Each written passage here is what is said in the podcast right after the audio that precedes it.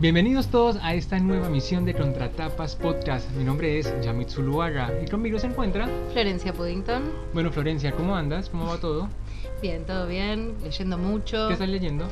Ahora estoy leyendo Hiroshima de Hiroshima. Sí.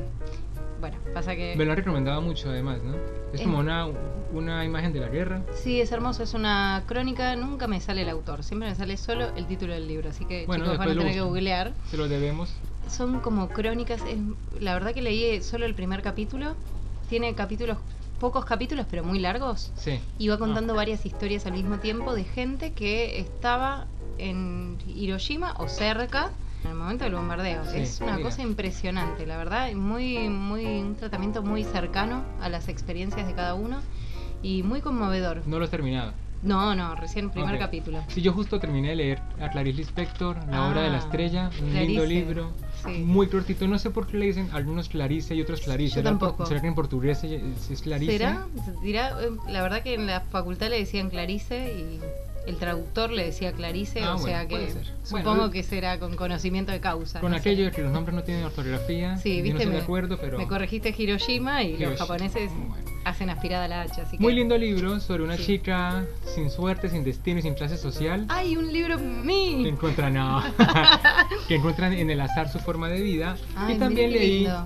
Sí. Este libro de Clarice lo leíste en la, para la facu. Ah, lo ¿no? leí para la universidad, sí, sí. sí, Bien, sí. y pero te dieron una línea, o sea, era una línea temática, Sí, alguna estamos razón? viendo como el tema este de, de la, literatura y la vida, ¿no? Cómo, Ah. cómo la vida es reflejada en la literatura y, y qué tan objetivo, tan subjetivo o tan engañoso puede ser, ¿no? Ay, qué lindo, ¿eh? Ese Es es, un tema que tema. tendríamos que tratar nosotros también acá en Sí, en vidas en la literatura, me parece Vidas. muy buena Sí. idea. Y también este, leí este libro que me lo recomendó mi amiga Florencia. Ah, yo. Eh, Los árboles caídos también son el bosque de Alejandra Camilla. Y de esta manera vamos a arrancamos una nueva eh, faceta de nuestro sí, programa. sí, sí, es como una nueva sección. Una nueva sección que está orientada a promocionar también libros que son actuales, que son quizás poco conocidos o poco Sí. circula- que circularon poco todavía, que Fáciles de conseguir. fáciles de conseguir y que nos gustaron mucho. Sí, sí. O sea, es una vamos a hacer eh, las líneas temáticas de siempre, pero con una después- novedad cada tanto, porque también hay que tanto. resaltar los autores contemporáneos, no todos son clásicos. Sí. Y hoy hay, hay mucha gente que escribe muy bien, en- bueno, en Argentina también Ujú. hay muchos libros interesantes que circulan.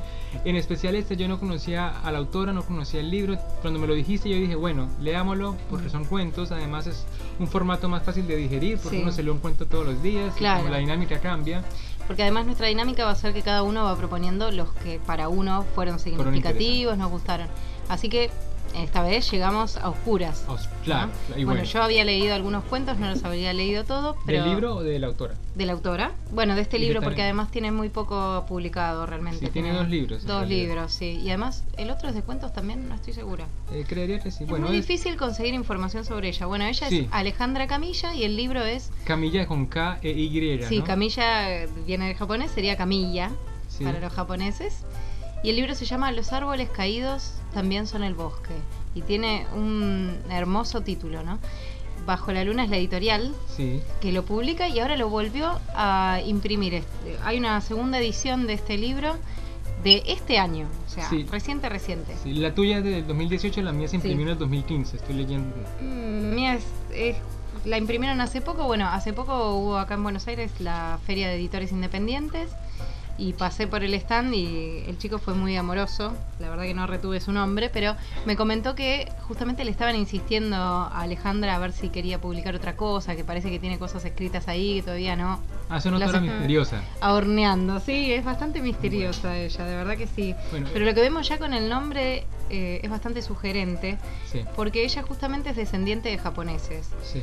Eh, hay una gran camada de inmigrantes o de hijos de descendientes de inmigrantes acá en Buenos Aires y en el Gran Buenos Aires y, y se ha armado una gran una, una colonia que Sí, ma- importante. y, y mantiene su, su cultura y sus fiestas.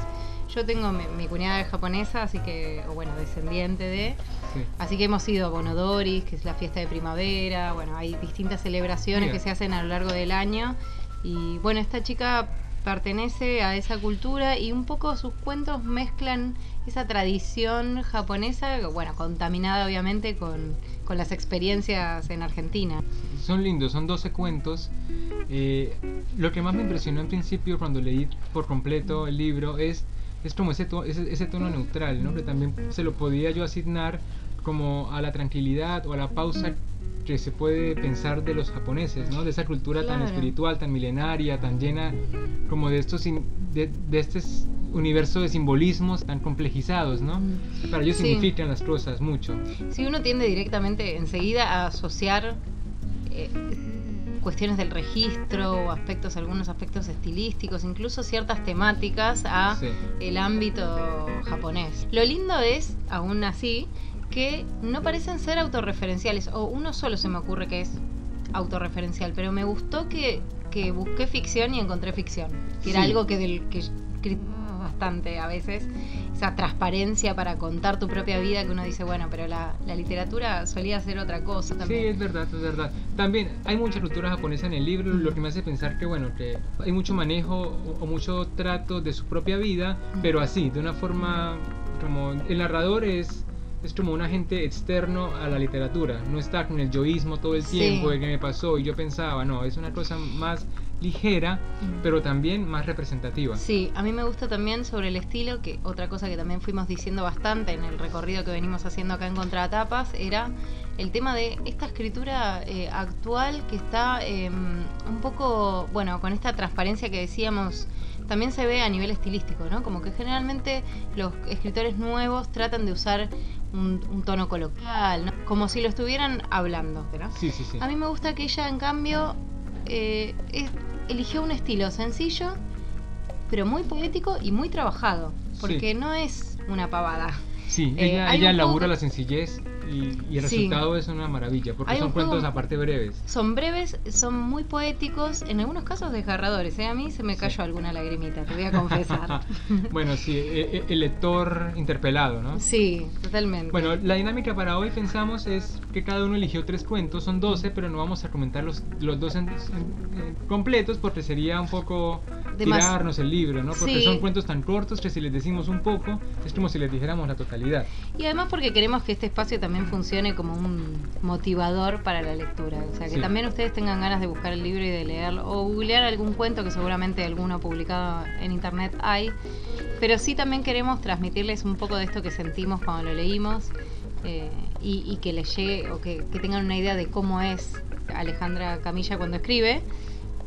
Para que se enamoren ustedes también. Por lo menos Correcto. ese es nuestro eh, objetivo. Propósito. Y luego empezamos con el primero, que, que fue uno de los que yo elegí. Dale. Se llama Desayuno Perfecto. Sí. ¿Querés Es- leer un es- pedacito? Sí, voy a, voy a leer el inicio, si Dale, les parece. Y después vamos a la trama. Sí. Dice, no vas a esperar a que se cuele la luz por la ventana. Vas a mirar a Takachi dormir a tu lado. Vas a pensar que es bueno que descanse porque lo espera un largo día de trabajo.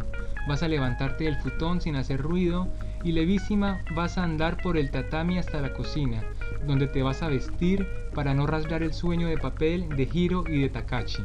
¿Ves? Es una imagen de inicial, de, inicial del día, se despierta, pero todo lo, lo escribe de una forma como tan, tan leve, tan, Tan- dulce, tan suave. que uno se siente ahí, ¿no? Despertándose. Y el cuento en realidad eh, es como un cuento receta Mm. de cocina o una receta de cocina cuento. Sí, si alguna Porque- vez hacemos literatura y comida, que también tendríamos que Sí. hacer porque hay mucho, eh, bueno, este es un cuento muy representativo de eso, Sí. porque en realidad, como ya el título nos adelanta, es una protagonista que va a preparar un desayuno muy especial para su familia. Correcto. Además es el cuento, como tú decías, es sensorial completamente. Sí. Podemos percibir los olores, las texturas, los sabores, el Claro. proceso. Porque justamente como es un desayuno muy especial, ella va a ir al mercado, va a comprar un pescado especial. Sí. Entonces está toda la preparación bien detallada. Me gusta ese recurso que ya se ve en la primera oración, que dice no deja esperar que se cuele la luz por la ventana. Sí. Esa, ese, esa Ese segunda, de persona segunda persona. Es, es bastante más frecuente de lo que parece, pero en realidad no es no, no se puede abusar de este recurso. No puedes hacer cinco cuentos así. Sí. Tienes que hacer un hito cada tanto, ¿no? Sí, y, me parece que funciona muy bien para interpelarte a vos como lector, digo, como que enseguida te metes como si vos fueras parte de ese mundo. Sí, porque en realidad es un diálogo directo del autor con el lector, individualizado, ¿no? Exacto, pero en realidad, claro, obviamente está hablando de la protagonista, no del lector, pero tiene ese efecto atrapante que funciona siempre, es una cosa increíble. Sí, y bueno, y en general eh, es como la, la sinopsis también percibí mucho que es como el deseo de una ama de casa por ser percibida. ¿Ves? Sí. Es como es como esa labor de las mujeres Mm. en, en el hogar que hacen infinidad de cosas, es un trabajo arduo, Mm. complejo, que nadie en realidad la haga, que Mm. muchas veces ni se percibe, pero no es un trabajo para no ser percibido, No, es claro. un trabajo ingrato. Sí, e- exacto. En realidad es trabajar a, a- eh, a favor de la comodidad de los Del- demás. Ay, qué lindo eso, Es eso, sí, ¿no? tal cual, es, es tal cual. Lo que es lindo, bueno, justo este primer cuento refleja muy bien esos elementos de la cultura japonesa Sí. porque está muy inmerso en ese mundo. Tenemos todos protagonistas eh, japoneses, con los nombres ya nos damos cuenta, y después con eh, el contexto, ¿no? Desayunan con pescado, ya Sí. rarísimo. Tienen un tatami en la casa, duermen en un futón, bueno, todas cosas que refieren a esa cultura y ese ámbito. No en todos los cuentos son así, ¿eh? eso vale la pena aclararlo. Este cuento tiene un final bastante... Sí, hay un giro inesperado, Un pero, pero que no alcanzas a completar. Es decir, al final tenemos como un giro hacia la muerte que no se condensa. Entonces, puede ser o no puede ser un final catastrófico Sí, para un cuento. yo lo había dado por cerrado, por caso cerrado. Y a mí me parece que como el libro, co- como pronto queda abierto, también existe la posibilidad del arrepentimiento. Entonces no termina de cerrar la idea, ¿no? O tú o, para ti. Para sí. mí había terminado, pero está bien, porque Es acá forma. es la libre interpretación. Sí. Puede ser, lo tendré que volver a leer a ver si yo yo rastreé ese último gesto Sí. de ella No, despidiéndose. Es muy diciente, por cierto. Sí, es muy y además despidiéndose mirando la foto de, de su familia, ¿no? Pero no lo cierra, ¿ves? No deja de respirar el personaje. Y eso es lo que me causa Bueno, vos crees que diga y se murió. Completamente. Porque si no es así, no se ha muerto. Claro, todavía hay chances de rescatarla. Bueno, eso, eso es un cuento lindísimo. Bueno, es un sí, que en un- realidad tiene, a ver, eh, dos, tres, cuatro, tiene cinco páginas. Ah, son bueno, eh, sí, un, un cuento hermoso y hablando de esto también, bueno, tiene este final sórdido, donde imaginamos o podemos intuir el suicidio de la protagonista. Eh, sin embargo, el tono nunca, nunca pasa al melodrama. Creo No. que ahí ese es el gran hallazgo de esta autora, que puede hablar de temas totalmente angustiantes, a veces sórdidos, a veces realmente eh, aberrantes, eh, y lograr la, la maestría de, que, de no caer en, en el melodrama o el dramatismo exagerado y además lograr que, que uno como lector lo perciba como o, o lo reciba como de una manera muy muy suave. Sí, que eso lo dan mucho los personajes. Es decir, no Mm. tiene personajes histéricos, Mm. ni, ni neuróticos al extremo, ni psicóticos. Claro. Son personajes que un poco aceptan con humildad Ay, y sí. conciencia su destino, Mm. sea cual Sí. sea, ¿no? Sea voluntario o sea involuntario. Pero eso es muy lindo porque no tenemos a, a la típica persona Desgarrar. sumida en la preocupación o en la angustia por la decisión que va a tomar. No, son personajes que todos los actos es como si estuvieran medidos Sí. y aceptados interiormente, me parece. Y de nuevo, ¿no? De nuevo ahí se, se percibe esa tradición oriental que mucho es más mucho más controlada para, para aceptar y entender la realidad. Eh, sí, la verdad que es muy muy hermoso y muy poético también, ¿no? Exacto. Bueno, vamos con un cuento Dale, de tu se- elección. seguimos. Bueno, yo elegí Arroz, es un cuento que también, bueno, hay varios, vamos a ver varios de los cuentos de este libro que tratan el tema de la despedida. Eh, sí, bueno, en realidad hay mucho relacionado con la muerte, ¿no? Porque hay varios cuentos que introducen este elemento de la fatalidad, Sí, pero abordado, como ya vimos, desde la tranquilidad, no desde la angustia. Y Sí. también que con Arroz empieza es incluir al padre, ¿no? Que el Sí. padre es una figura que... que Que va a estar muy presente en- también. En varios cuentos porque, porque se denota la- su importancia en la vida de la autora, ¿no? Y de Sí. la narradora. como un flujo de tradiciones heredadas y a ella me parece que en los dos cuentos por lo menos en los que hay una figura paterna muy muy fuerte está rodeada siempre de esta carga de historia o de tradición que, que se hereda ¿no? Sí, por supuesto. Eh, me parece que es- Sí, además hay, además hay cosas como, como muy difíciles de no asociar a la autora. Por ejemplo, voy a leer un pedacito. dale dale dale Porque, bueno, el, el cuento va de que ella está almorzando con su padre, ¿no? La protagonista almuerza con su padre y pues ella explica que el padre le habla de forma diferente porque, bueno, es japonés. Y dice, él dice, por ejemplo, que este país tiene 200 años apenas, un país niño, dice, y junto al niño yo veo a un Japón viejo, con manos en las que la piel cubre y descubre la forma de los huesos. ¿Ves? Es como, es como, es como esas reflexiones son como muy fundamentales en la vida de alguien. Entonces me parece que, que yo quiero pensar que la autora tiene biografía en el libro. Así no la tenga, yo quiero pensar eso y lo que me anima, sí, Sí, está bien, sí, es cierto. Sí, además, eh, bueno, evidentemente el choque cultural es muy, muy abrumador en este caso, eh, mucho más notorio que, que, en otras experiencias de inmigrantes.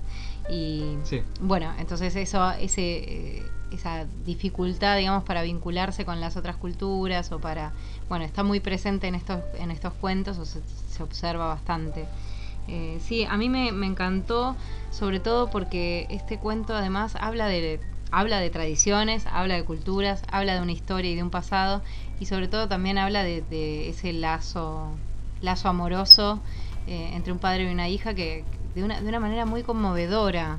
Eh, yo también quería leer un pedacito. El cuento va de que ella tiene la, tradición, o, o, bueno, que generalmente se junta con su padre los días jueves a almorzar. Y esta vez se va a enterar que el padre tiene que hacerse una biopsia, o sea que da por sentado que eh, bueno, evidentemente tiene alguna enfermedad grave, como cáncer o algo así. Y ella dice, ¿qué estudios? Le pregunto. Una biopsia, responde. Tengo miedo. Siento lo que está al acecho y una certidumbre parecida a la de que al día le sucede la noche, una especie de vértigo. Todo lo que no pregunté en años vuelve a mí. Cada pregunta vuelve y trae otras. Quiero saber por qué mi padre eligió este país, este país niño. Quiero saber cómo fue el día en que supo que había comenzado la guerra, cómo fueron cada uno de los días que siguieron hasta el día en que llegó a esta tierra. Quiero saber cómo eran sus juguetes y su ropa, cómo era ir al colegio durante la guerra, cómo era el puerto de Buenos Aires en los 60, si le escribía cartas a mi abuela, qué decían. Quiero saber los colores, las palabras, el olor de la comida, las casas en las que vivió. Una vez me contó que cuando recién había llegado no se metía en la bañadera, sino que se lavaba fuera de ella y solo se sumergía en el agua cuando estaba limpio, porque ese era el modo en que se hace en Japón. Como esas, quiero que me cuente más cosas, muchas, todas.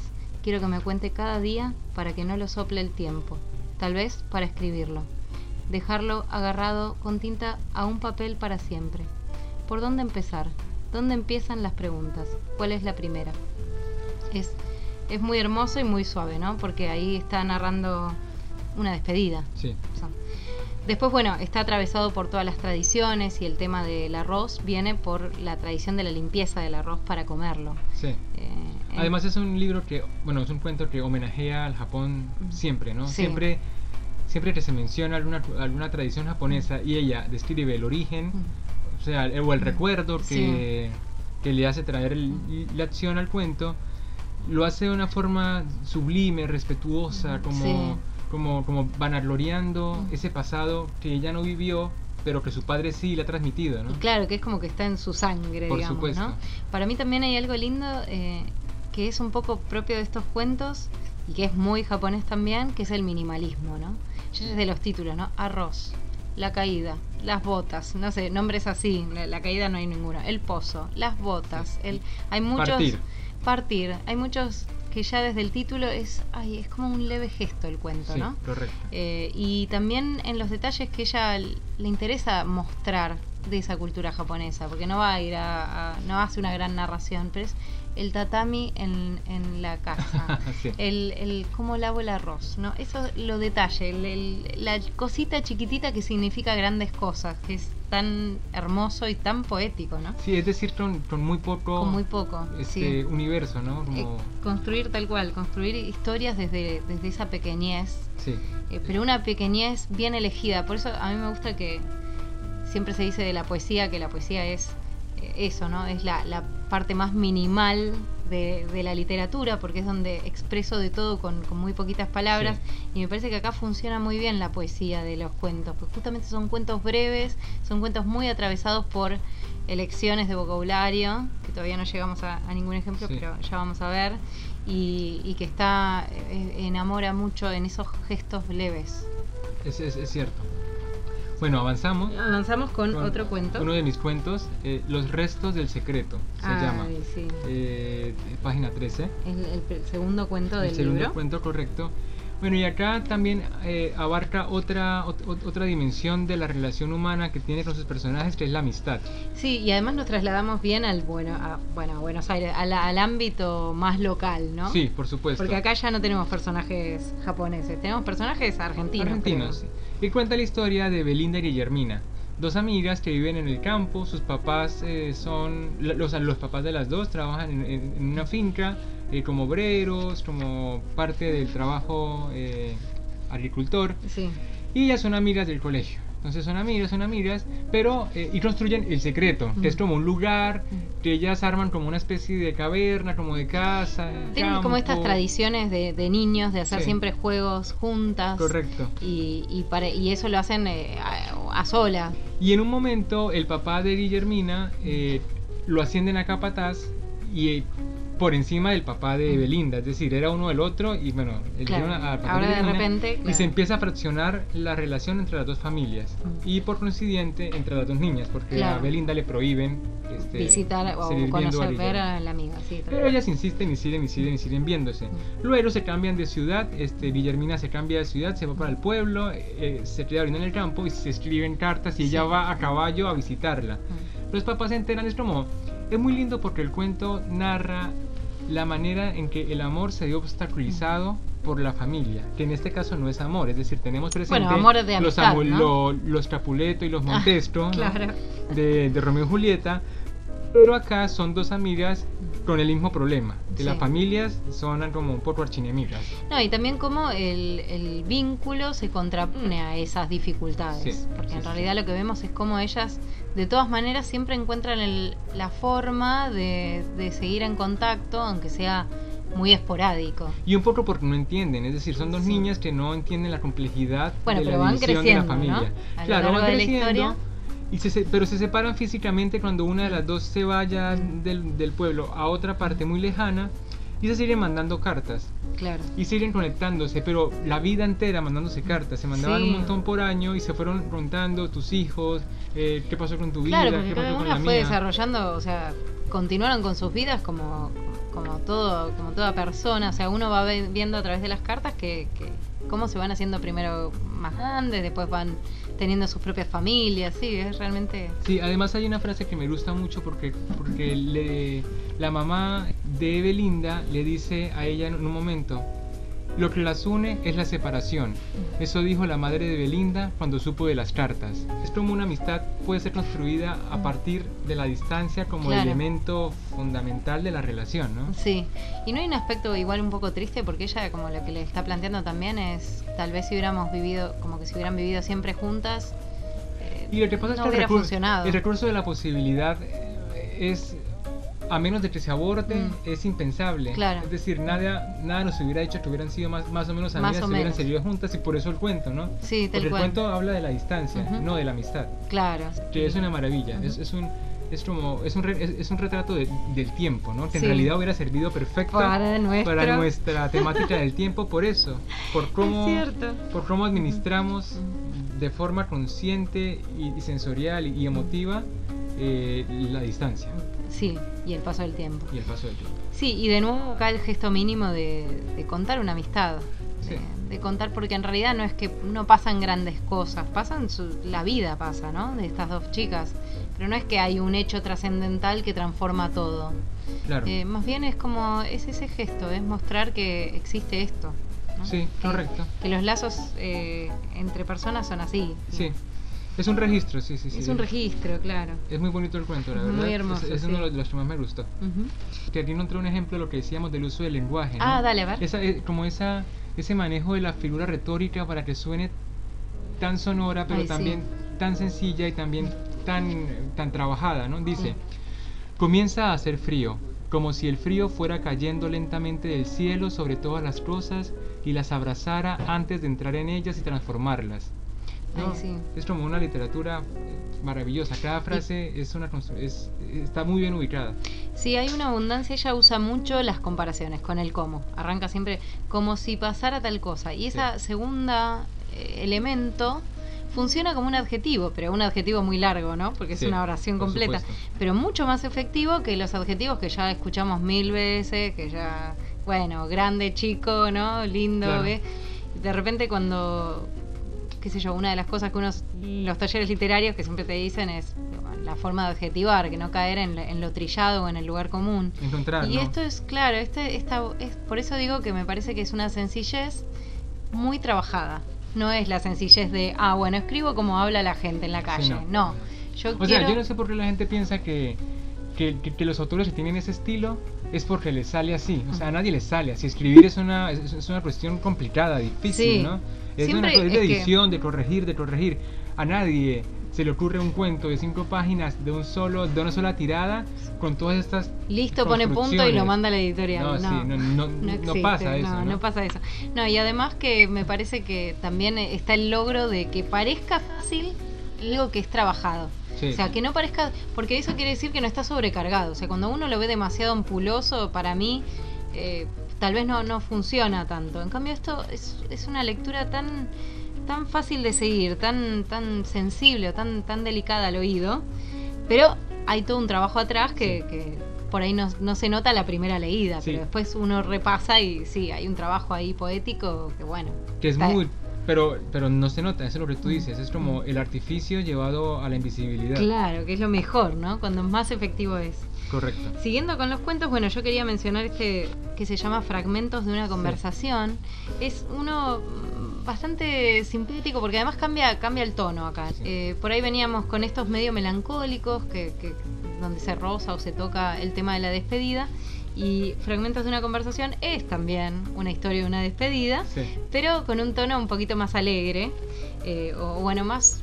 Sí, un poco humorístico es. Es No sé, jovial. ¿Vos lo, lo Sí, sentiste sí, así también? supuesto, sí completamente Bueno, la historia va de, en realidad son pequeños fragmentos o episodios de conversaciones entre una señora mayor, que, que también, ¿no? Una, una señora que uno se la imagina como Mirta Legrand, yo me la imaginé. ¿no? claro la señorona la matrona Una señorona medio chapada a la antigua, con, con modales eh, clásicos también, de, de buena posición, que está contratando a una empleada doméstica para que esté con ella y se- se ocupe de sus cosas. sí Eh, lo interesante acá es cómo se va a dar el vínculo entre estos dos personajes, porque hay como un tire y afloje, ¿no? Esta, este personaje, esta señora grande, eh, una señora así chocha, ¿no? Adinerada. y su empleada que se llama Teresa Y la empleada, claro, bueno, pero se va a tejer una relación de poder un poco, Sí. en donde la señora mayor siempre quiere dejar en claro quién manda ahí, pero a la vez no puede dejar de mostrar cómo la necesita. Es que, claro, en realidad, más allá de la relación laboral que tienen, es una amistad. De nuevo, re- caemos en la Mm, sí. amistad, ¿no? Una, una forma nueva de amistad. Sí, bueno. Porque siempre la está llamando a Teresa, siempre le está pidiendo cosas, así no las necesite, solamente Claro. buscando, la, bu- bu- buscando el Mm. contacto, ¿no? Ay, sí. Sí, tiene, es muy bello que tienen, por ejemplo, el ritual de cuando hay que hablar de temas serios, ir a un sillón. Entonces dice, si alguna de las dos está sentada en el sillón, eso quiere decir que van a hablar de algo grave o importante. Sin embargo, la mujer, esta señora grande, no puede evitar ser asquerosa como, como es, Sí, ¿no? sí, sí. Eh, yo quería leer este pedacito que me parece que refleja bastante eso. Dice, Teresa, me faltan los aros de agua marina. ¿Son los celestes? No te hagas la idiota. Yo no estaba segura si los de agua marina eran los celestes. Me dijo que después del casamiento de Marianita, ella los había puesto en el alajero y no los había vuelto a tocar. Me dijo que yo era una negra bruta, aunque a veces pareciera que era diferente a las otras. Me dijo que no me echaba porque le daba pena, pero que cualquier día la pena se le acababa. Tenía los aros celestes puestos. Es maravilloso. Con ese tono, ¿no? O sea, lo, lo que uno va viendo es a partir de estos pequeños fragmentos, porque además todo el texto está hilvanado en pequeños fragmentos, es esta relación de amor-odio, ¿no? Esta Mirta Legrand, que creo que no tiene nombre, no- está muy sola también y va a expresar como por momentos con, con ese nivel de, des- Sí, como, Sí, como de ese- aversión. o con ese vocabulario tan despectivo, ¿no? Y tan, tan agresivo. Claro, y, y va a mostrar como su, su lugar, su posición, pero después por otros momentos se, se percibe como, como la necesita, ¿no? Como este que te voy a leer, A ver. es uno de los momentos de amor, ¿no? Ella le responde, estamos solas, Teresa, solo nos tenemos la una a la otra. es Mentira. como, lo dice todo para, Claro. para continuar con esa, porque claro, en un momento Teresa este, sugiere que se va a ir porque su enamorado Alfonso le pide que se vayan juntos y Que ella... se muden y ya no va a poder Ella, estar aparte, ahí. aparte ella no encuentra la forma de decirle Mm. directamente que no se vaya, ¿no? Entonces todo es como con esta periferia Mm. Que uno al final dice, bueno, pero decirle ya de frente, tipo, Claro. na- no más Sí. rodeos. Sí, me gusta porque verdaderamente son así de complejos los lazos humanos, ¿no? O la persona más despectiva es la que más te quiere, o Sí. digo, ¿no? Como que a veces no, no todo fluye. Como Sí, es la posibilidad de relaciones entre personas con diferentes caracteres, Sí. diferentes posiciones, una respecto a la otra, pero sí, se evidencia mucho. Porque también en Teresa está el amor que le tiene a esta señora que, que se banca a ese tipo de... Porque está bien, está la relación económica en el medio, pero, pero le duele dejarla, Sí. sabe que la- la- lo siente como un abandono. Entonces hay, hay un lazo ahí que se estableció a pesar de los, los modos bruscos eh, y que es, es tragicómico, podemos Sí, decir. además en un punto también es muy atractiva la idea de soledad que tiene la señora de la casa, ¿ves? Porque no tiene ningún otro empleado, solo está Teresa, no como otro personaje que venga a irrumpir esas relaciones, es ella, su soledad y Teresa. Sí, sí. Y eso es lindísimo. Tal cual. Bueno, y a ver, ¿y vos cuál otro habías elegido para Continuamos. comentar? Uno que me encanta es El pañuelo y el viento. Ay, hermoso. Me pareció hermoso. que sí. tiene una singularidad de entrada y es que es contada por, por un hombre, ahí hace el cambio, no es un personaje femenino el principal, sino uno masculino. Cierto, hay mucha, hay una preponderancia de personajes mu- mujeres, no me había dado Sí. cuenta, tenés razón. Bueno, y, y de nuevo tenemos otra amistad, otra amistad que se ve truncada por una, por una futura y no, y, no muy lejana despedida. Porque ellos se encuentran, él es el- ellos son primos, ¿no? Y ella le propone ir al campo donde iban cuando estaban chicos, y él va. Y cuando él va, después de muchísimo tiempo de no verla, la primera imagen que tiene es ella viniendo en la estación del tren a por él y tiene un pañuelo en la cabeza. Claro, porque se van a encontrar ahí, no, Sí, no, en la- no iban a ir en la estación del tren. Claro, y cuando la ve, después de tanto tiempo, la ve demacrada. La ve de- delgadísima, con un, con- como con un perfil eh, así enfermizo, pálida y con un pañuelo en la cabeza, que eso ya nos dice mucho la cultura popular, tiene cáncer. Y Eh, entonces, porque él, él se imaginaba ese, ese reencuentro como una forma de volver a conectarse Mm. con un familiar que, con el que había perdido pues contacto. Sí, y hay como un- una sugerencia de romance también. Él, eh, no sé, me, Sí, me dio sí, esa sí, sensación. Sí, porque como por que parte ya de- desde el principio se sugiere como, bueno, a ver qué onda, Sí, si aparte pinta. en, en un punto él como que, que toma la iniciativa, después pero va- como que no, no, no, no. Como, no. Querida, te confundiste. Sí, sí, esto de- ha marcado el número no válido. Pero entonces termina, de- deviene este, este relato que, que inicialmente puede ser romántico en una, en, en una cosa de despedida también. Entonces vuelve Claro. otra vez el elemento que ya Sí, hemos tratado, la amistad, tópicos- la despedida. Exacto, hay ciertos tópicos que se repiten, ¿no? La muerte, la despedida y la amistad o el lazo, sí. Sí, y uno de, la- de las- de- de los momentos muy lindos es que él, que es el que está contando la historia, él homenajea a la belleza, ¿no? Él empieza a divagar sobre la belleza y cuando ella está en un caballo andando, que, se le, que el viento le saca el pañuelo de la cabeza y se lo lleva, Claro. es como él dice que nunca vio, nunca la vio tan bella, ¿no? Es como, Sí. como la idea Eh. cerrada de, de hermosura de una mujer en la que se encuentra esta idea de la muerte, esta idea de la enfermedad, esta idea del pasado, esta idea de familiaridad. Claro, sí. Bueno, es cierto eso. También es una belleza poco convencional, porque una mujer pelada, o sea, el pelo en una mujer me parece que es fundamental. Claro, y sí, aparte es un rasgo Eh, que en la literatura se usa mucho, ¿no? Su sí, cabello al sí. aire rojo, o, o su- o su- sus rulos se caían dorados sobre que la los ponen espalda. así en el balcón para que trepe el enamorado, qué sé Sí, sí, yo. sí, entonces Sí. esta ausencia del elemento es, es, es lo que le da fuerza al relato, Sí, ¿no? y es un elemento muy femenino el pelo, por más que lo tengas cortito. digamos, Sí, ¿no? no, Una mujer supuesto. sin pelo no es inconcebible. Sí, bueno, y, y es más difícil de representar en la literatura, ¿no? Como Sí. con, con todo esto que la trae. Un cuento, en realidad uno de los más preciosos y en el que más eh, incluye a la muerte de forma directa. Sí. Porque, por ejemplo, en Arroz el papá le cuenta de la biopsia, pero hay que dar el Hasta asunto. ahí, sí. En este, ella dice, me voy a morir, ella dice... Y, y muere. Claro. O sea, en el desenlace, digamos, lo contamos, igual no es Sí, importante realmente, porque ya lo sabes desde el principio, o sea, Sí, la ves pelada y ya sabes que, que, bueno, que eso no va a terminar bien. Pero por ahí no es tan importante si muere o no, sino el, el- el gesto que anuncia una despedida. ¿no? Correcto, Más bien. así es. Claro. Y yo por último quería mencionar eh, Partir como Sí. otro de los de los grandes cuentos de, Sí. de este libro.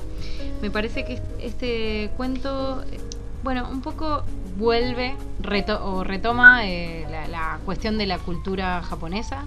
Y directamente la figura del padre. y la figura del padre, sí, a- ay, amé esos dos, son iguales, pero lo- me encantaron. O sea, no, no son iguales, pero tienen muchos puntos en común esos dos cuentos y son los dos bueno, muy el, el hermosos. tono es el mismo, ¿no?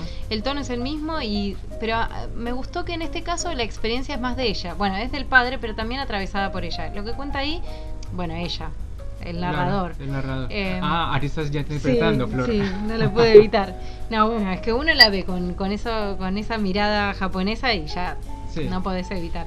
En este cuento se expresa, bueno, la llegada de la inmigración, o ella, la historia de familiar eh, a partir de la inmigración, y, y cómo a ella le tocó vivir eso, la sensación de sentirse parte de nada, porque no sos japonés, tampoco sos argentino, sos esa mezcla de las dos cosas, Sí. cómo convivir con eso en la edad de la niñez, cuando por ahí además señala como que bueno que le, le hacían bullying o que se sentía incomprendida, que Sí. tenía ella una cultura distinta, ¿no? sí. Entonces hacía cosas que sus compañeros no entiendo, ellos yo desayuno así, ellos desayunan de otra manera y como que esa ese desapego que tanto le costó o sea, aceptar que su padre haya decidido partir de su... y, que se sintiera eh, forme con esta vida acá tan distinta de, de los lazos o de las tradiciones que, con las que venían. Y ahí está el giro del cuento, que ella está contando la partida de su padre y la llegada a Buenos Aires y también, que por eso yo pienso que es un juego con el nombre, porque es partir y también es parir. Porque Claro. ella está ahí en es camino al hospital Ay, para eso no tener a su hijo. Sí, es cierto. Sí, bueno, él se hace cargo del doble sentido de la Sí. palabra, ¿no? O de las distintas acepciones del término. Arranca de hecho así. Y justamente, claro, ella va a poner, eh, o bueno, de algún modo uno pone en realidad en conexión la historia de su llegada a esta tierra con la historia de la llegada a, a este mundo de su hijo. Correcto, ¿no? Es así como es. que va a, a funcionar de maneras, eh, bueno, en conjunto, ¿no? Quería leer un último fragmento. El médico llena una planilla sin mirarme. ¿El nombre? Pregunta, ahora mirándome. Veo mi sangre en los guantes que aún tiene puestos. Busco adentro. Ah, Kenta, respondo. Vuelvo a decir el nombre para dárselo a mi hijo, suave y firme. Repito, Kenta. Siento que soy una parte de algo mucho más grande. Algo que empezó del otro lado del mundo, donde la gente acomoda los zapatos cuando se los saca y sigue acá, donde la gente los deja como quiere. Eh, bueno, bueno, es muy, muy bonito el, Es muy decente. Son cuentos en realidad para disfrutarlos, para leerlos pausado. No. Sí, no hay que leerlo de un tirón, me parece No, que se puede leer como de leer uno cada tanto, o sea, lo lindo de los cuentos es eso, que uno puede estar leyendo otra cosa, interrumpir por un cuento y continuar porque no no, no, interfiere con otras cosas, porque como es- son breves, digamos, Mm. Aparte es como una lectura del goce, ¿no? Es como Sí. que nunca te vas a encontrar con algo que en realidad afecte el estado de ánimo en el que, con el No, que uno les enfrenta. es cierto. Uno incluso los momentos difíciles los atraviesa con una serenidad que solamente alguien Claro, venido no- de Oriente nos puede Sí. transmitir a partir No. de la lectura. Tal cual, es que no tiene golpes bajos, no, no va por ese lado. O sea, si bien se tratan temas, más bien yo diría que es melancólico por ahí, pero no que tiene, no, pero no es triste. Es cierto. es más bien melancólico, como que te genera, te, te conmueve, pero, pero no, no cae en el, en el Ni en no el te mete el dedo en la cliché, llaga. ni el abuso del recurso, y tampoco Claro. en el, como decías, en el melodrama llevado al modo novela mexicana. Sí, ¿no? tal cual. Así que bueno, esta es nuestra experiencia con este libro y esperamos que ustedes también tengan ganas de leerlo y, y de disfrutarlo también. Editorial Bajo la Luna. Así Mm. que muchas gracias por, por estar con nosotros acá en este nuevo episodio de podcast y nos vemos en una próxima misión. Flor, ¿algo más por decir? Eh, nada más sobre el libro, anticiparles que se viene otra serie de cuentos con un nuevo tema. Y el nuevo tema va a ser la vejez. La vejez. Va a Y- ser el tema que enfrentaremos a partir de hoy en Contratapas Con otro invitado también. con otro ¿no? invitado que ya sabrán quién es. Bueno, Bueno. eh, saludos a todos. Pásenla bien, buena semana. Chao, Buena chao. semana.